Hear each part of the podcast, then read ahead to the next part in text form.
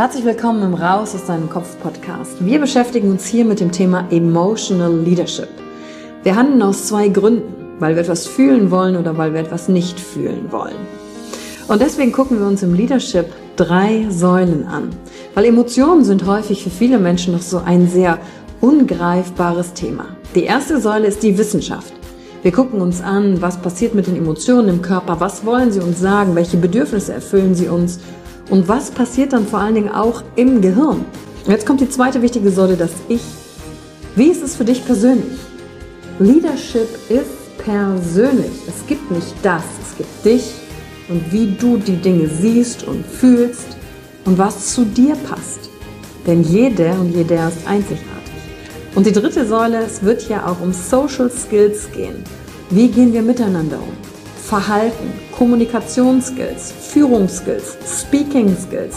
Also alles, um das Wir, das Miteinander zu stärken. Und dazu gibt es eigene Folgen mit persönlichen Erfahrungen von mir und ich schaue aber auch anderen Menschen in ihren Kopf durch Interviews, um zu gucken, wie sie die Thematik für sich gemeistert haben. Und du bist hier richtig, wenn du dir selbst auf die Schliche kommen willst. Wenn du die Kraft deiner Emotionen für dich und nicht gegen dich nutzen möchtest. Und wenn du vielleicht so ein Gefühl hast, von da gibt's noch mehr für dich in dieser Welt. Egal, ob du Führungskraft bist oder nicht. Denn am Ende führen wir immer, unabhängig vom Titel. Emotional Leadership. Discover Emotions, the key to your energy.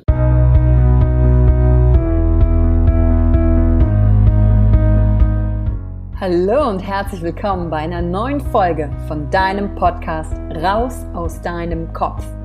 Hier holst du dir dein Wissen und deine Inspirationen rund um das Thema emotionale Intelligenz und Kompetenz. Danke fürs Einschalten. Viel Spaß mit der heutigen Folge.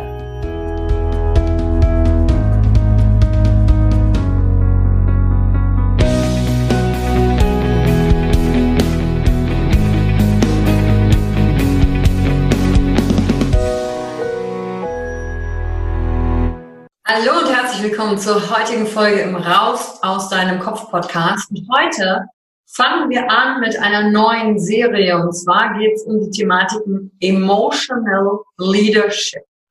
Und was bedeutet das überhaupt, Emotional Leadership? Und da gucken wir rein. Ich werde ein bisschen dir mit dir teilen, was es an aktuellen Studien gibt, was es überhaupt heißt und wie du Emotional Leadership auch im Alltag umsetzen kannst, weil vor allen Dingen wird das ein Skill sein, der ab sofort und für die Zukunft total wichtig ist, um Unternehmen Dinge nach vorne zu bringen, um eine gute Führungskraft zu sein, aber nicht nur in einem unternehmerischen Kontext, sondern vielleicht auch da, wo du bist, wenn du eine Veränderung in der Welt bewirken möchtest, in deinem Rahmen, in deiner Gemeinde, in deiner Stadt, in deiner Community, wo auch immer du bist. Denn das ist das Thema, was wir in der Schule oft nicht mitbekommen. Emotional Leadership. Und Emotionen, und damit möchte ich direkt anfangen, wenn das im Business-Kontext genannt wird, dann stoße ich heute zum Beispiel immer noch häufig auf Reaktionen so, ja, Emotionen im Business, passt denn das? Ist das das, wo sich alle heulend in der Arme liegen und wir keine Ergebnisse produzieren können?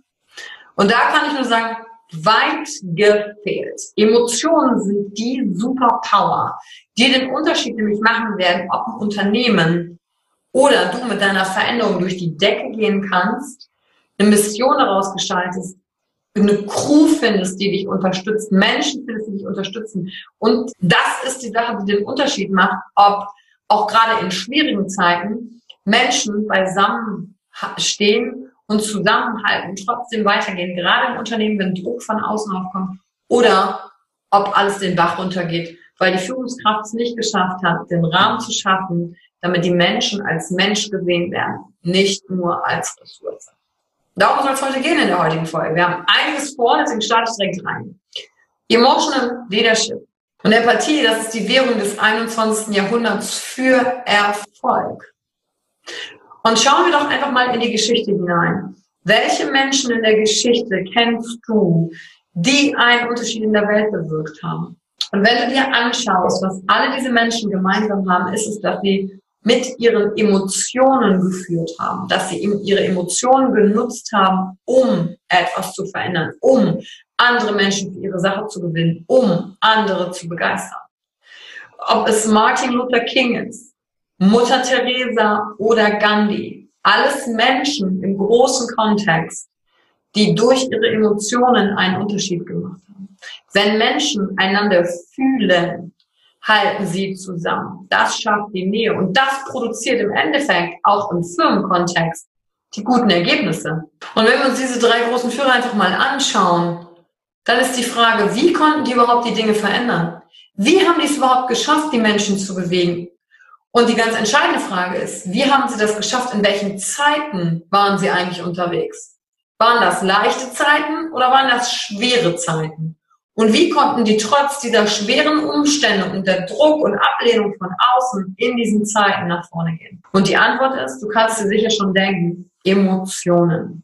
Als Erweiterung zur heutigen Podcast-Folge würde ich dir auch noch einen Film empfehlen. Und zwar ist er von 2016. Der Film heißt Die stille Revolution. Und gerade wenn du auch unternehmerisch tätig bist, macht es absolut Sinn, sich diesen Film anzuschauen. Dann geht es um eine deutsche Firma, eine deutsche Firma, in der ein Chef ganz vorne stand und gedacht hat, er macht alles super, weil er eine Umfrage in der Belegschaft aber ergeben hat, dass niemand mehr diesen Chef haben will. Und wisst ihr, was ich so geil an diesem Film finde? Der Mann hat auch bei sich hingeschaut als Führungskraft. Wer macht denn das heute noch? Bei sich selber hinzuschauen, gerade bei, bei, bei etablierten Firmen und nicht alles wie in den 90er Jahren als gegeben hinzunehmen von der Hierarchie von oben nach unten, bottom up statt top down. Wer macht das, wirklich bei sich hinzuschauen? Und in diesem Film, Die Stille Revolution, haben die das gemacht. Und die haben vor allen Dingen einen großen Switch hingekriegt, der sich auch auf die Zahlen niedergeschlagen hat. Kundenzufriedenheit, Mitarbeiterzufriedenheit, Mitarbeiterkrankheitsrate ist alles nach unten gegangen. Und Umsätze sind Abfallprodukt, sind nach oben gegangen. Warum? Weil das Unternehmen vorgelebt hat, dass es darauf ankommt, den Menschen als Menschen zu sehen, nicht als Ressource. Und wie kann der Mensch innerhalb dieses Rahmens eines Unternehmens sich selbst verwirklichen mit Aufgaben und welchen Anteil habe ich als Mensch im großen Ganzen von einer Firma, einer Unternehmung? Gleiche Frage könnte man sich übrigens auch in einem Land stellen. Welche, welchen Einfluss habe ich als Bürger eines Landes darauf, wie sich die Dinge miteinander verweben? Emotional Leadership hat da ganz viel mit Verantwortung zu tun. Verantwortung für sich selber, mit sich umzugehen, hinzugucken, was will ich, wofür stehe ich ein, was sind meine Werte. Als aber auch zu gucken, okay, wie ist der Rahmen, in dem ich arbeite und wie kann der Rahmen eine höhere Mission vielleicht erfüllen. Firmen, die heutzutage ein Mission Statement haben, und damit meine ich nicht irgendwelche Firmenphilosophien, die in lustigen Sprüchen an der Wand geklebt wurden, mit denen niemand was anfangen kann, die wirklich ein Mission Statement haben und da sind, weil sie eine gewisse Veränderung haben wollen, die gehen durch die Decke. Und das ist Teil des Emotional Leaderships. Und als allererstes können wir uns mal anschauen, was Firmen tun können oder Unternehmen, die schon länger am Markt sind, vielleicht schon viele Jahre hier in Deutschland die Unternehmerlandschaft mitgeprägt haben, haben ja sicherlich schon viele, viele Veränderungen mitgemacht. Und wenn wir uns angucken, was macht eigentlich einen Arbeitgeber attraktiv? Wie hole ich eigentlich Generation Y rein? Was bedeutet denn New Work? Dann gibt es doch verschiedene Aspekte, die so einen Arbeitgeber ja auch attraktiv machen, die dafür sorgen, dass ich auch Leadership machen, dass ich, dass Leute bei mir, mit mir eine Sache verwirklichen wollen. Klassischerweise gibt es da drei Dinge. Name und Brand. Manche Leute wollen gerne zu einer zu einem Brand, zu einer Marke dazugehören. Ja, wenn ich zum Beispiel bei Mercedes arbeiten will, ist es, weil ich mich mit der Marke Mercedes identifizieren kann oder mit irgendeiner anderen Marke. Die Frage ist nur, wenn ich jetzt Mercedes wäre, haben andere Automarken auch Marken, mit denen sich Leute identifizieren? Die Antwort ist ja. Also die Marke alleine, die unterscheidet mich nicht mehr vom Rest des Marktes. Okay. Nummer zwei, was macht's dann? Nummer zwei macht Gehalt. Gehalt sorgt dafür, dass Menschen sagen, ich möchte gerne bei einer Firma arbeiten. Ich glaube, wir brauchen nicht mehr darüber reden, dass mittlerweile auch in Studien bewiesen worden ist, dass die Summe des Gehaltes nicht mehr ausmacht, wie glücklich du mit dem Job bist und ob du da bleibst. Gehalt spielt eine wichtige Rolle, aber nicht die entscheidende Rolle. Und der Punkt ist, Gehalt bieten andere Firmen ja auch. Okay, also wie kann ich mich jetzt noch unterscheiden? Dritte Sache. Firmen locken mit Incentives. Ja, also ähm, gutes leistungsbezogenes Verhalten und Ergebnisse werden belohnt. Klassisches Anreizsystem. Zu Incentives können gehören, ich habe einen Firmenwagen, ich habe eine Tankkarte, ich habe äh, besondere Vergünstigung, weil ich so eine Mitarbeiterkarte habe, da kann ich in irgendwelchen Fitnessstudios günstigere Angebote kriegen, zum Beispiel gibt es also Kooperationen. Okay, auch hier wieder die Frage, gibt es bei anderen Firmen auch? Was macht mich attraktiv als Arbeitgeber?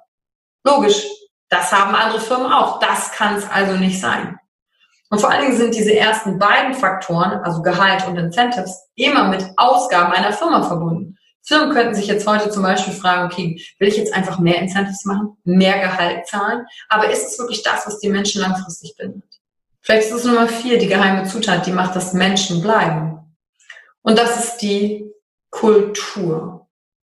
Die Kultur überwiegt. Kultur sind gelebte Werte, nicht die tollen Philosophien, die an den Wänden dieser Unternehmen hängen, als Schlagwörter mit Respekt, Verantwortung, Team, sondern gelebtes gelebte Kultur, gelebtes Miteinander. Was bedeutet es denn, wenn wir in unserer Unternehmensphilosophie in Handlung das Wort Respekt stehen haben?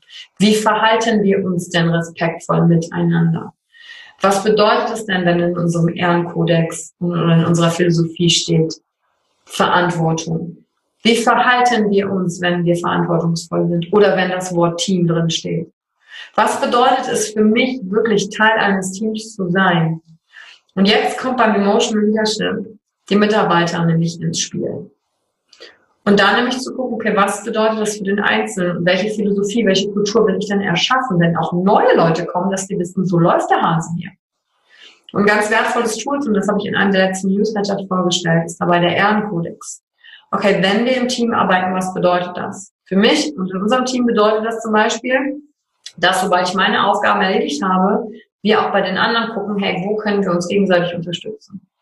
Team bedeutet, aufeinander zu achten. Team bedeutet, fürs Team aber auch alles zu geben. Das heißt, wenn ich eine Aufgabe übernehme, sie auch von Anfang bis Ende durchzuziehen. Das ist das Verhalten, was hinter diesem dubiösen Wort Team stecken kann. Und wie gut die Kultur funktioniert, zeigt sich ja nicht in den Zeiten, in denen alles tutti ist, in denen alles super läuft, sondern das zeigt sich ja dann auch und vor Dingen, wie gut die Führungskraft war, in Zeiten des Drucks. Was passiert, wenn der Druck sich von außen erhöht, weil Konkurrenz, Markt, irgendwas passiert? Was passiert dann mit dem Team? Hast du keine Kultur etabliert, fängt jeder an, für sich selber irgendwas zu machen. Es gibt intern vielleicht Schuldzuweisungen oder Resignation, auschecken, ich mache nur 9 to 5. Oder gibt es gerade in diesen Zeiten ein Team, was von einem Emotional Leader geführt wird? Wo der Mensch sich gesehen fühlt und sagt, okay, komm, jetzt packen wir es richtig an. Wir stehen hier als Team zusammen. Dafür sind wir hier gemacht, gemeinsam nach vorne zu gehen. Dafür brauche ich allerdings als Führungskraft, als Leader in dem Moment, vorher muss ich Dinge gemacht haben. Ich brauche da die Fähigkeit, die Emotionen zu erkennen meiner Mitarbeiter. Ich muss erkennen, was ist ihnen wichtig. Ich muss sie als Menschen sehen. Und es ist nicht einfach nur, ich habe einen Titel und die Leute folgen mir, weil ich einen Titel habe. Damit können wir junge Generationen nicht mehr hinterm Ofen vorlocken die sind nicht bereit dafür, wirklich diese extra Meile zu gehen. Sondern ich bin bereit, die extra Meile zu gehen, wenn ich verstanden habe, dass ich einem größeren Sinn diene und mich selbst darin verwirklichen kann und vor allen Dingen als Mensch mit meinen Bedürfnissen gesehen werde. Dann kann ich performen und dann kommt die Leistung zurück. Und dann weiß ich nämlich, wenn Druck von außen kommt, dann bleibe ich wegen dem Team. Dann bleibe ich wegen der Menschen, wegen der Führungskraft. Und Firmen können sich heute fragen, können meine Führungskräfte das? Können die Emotionen erkennen? Wissen die, wie die auch mit äh, den unterschiedlichsten Emotionen der Mitarbeiter umgehen können? Wissen die das oder wissen die das nicht? Das ist Emotional Leadership. Und ein ganz besonderer Teil des Emotional Leadership ist natürlich auch das eigene Warum zu teilen. Warum tue ich Dinge? Nicht wozu, sondern warum. Wie bin ich dazu gekommen, dass ich das jetzt mache, was ich mache? Weil ich dann was in der Zukunft wozu verändern will.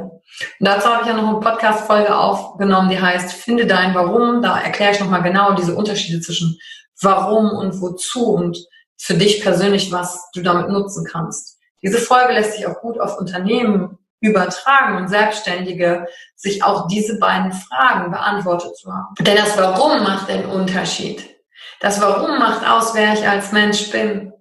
Selbst wenn meine Dienstleistung oder das, was auch immer ich anbiete, es schon mal am Markt gibt, Gibt es ja aber nur mich nur einmal am Markt? Gibt es nur dich nur einmal am Markt? Gibt es nur die und die Führungskraft einmal am Markt? Mit der Lebensgeschichte, mit dem Warum. Und das macht unersetzbar. In Emotional Leadership zu investieren macht also komplett Sinn und in seine Fähigkeit, Menschen wahrzunehmen und zu sehen und nicht äh, Gießkannenprinzip alle gleich zu behandeln, nach irgendwelchen äh, MBOs, also nach irgendwelchen Zielvorgaben zu gucken und zu gucken, was passt denn eigentlich auf die Person. Und Studien haben heute auch schon bewiesen, dass 80 Prozent des Erfolges vom EQ abhängt, also vom emotionalen Quotienten, nicht vom IQ, vom Intelligenzquotienten. Und wenn wir uns jetzt mal wieder unser Bildungssystem anschauen, was wird denn da gefördert? Immer noch IQ. Die Frage ist, bereitet uns unser Bildungssystem denn dann eigentlich vor auf das, was wir eigentlich brauchen? Nee. Da kannst du noch so viele Zertifikate gemacht haben. In einem gewissen Bereich so spart sich die komplette Bildung aus. Also wir müssen einen Schwerpunkt legen auf die Ausbildung des emotionalen Quotienten. Empathie, Emotionserkennungsfähigkeit, Mitgefühl, alles hängt ja miteinander zusammen. Und praktisch angewendet hat das einen Einfluss zum Beispiel in den Bereichen Verkauf, wenn ich Verkäufer bin und wahrnehmen kann in meinem Gegenüber, und dafür muss ich aber Interesse mitbringen, wahrnehmen kann in meinem Gegenüber, ob gerade er Angst hat, ob er in einer Trauer ist. Was bedeutet das, wenn, er in einer, wenn ich gerade ein Angebot gemacht habe und einen Preis genannt habe und ich nehme Trauer bei meinem Gegenüber wahr? Wenn ich weiß, was es als Verkäufer bedeutet, kann ich auf den Menschen reagieren. Nicht manipulativ, sondern unterstützend, im Miteinander gemeinsam die Lösungen zu finden.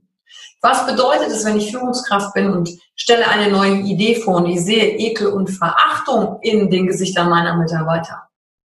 Oder ich sehe Trauer.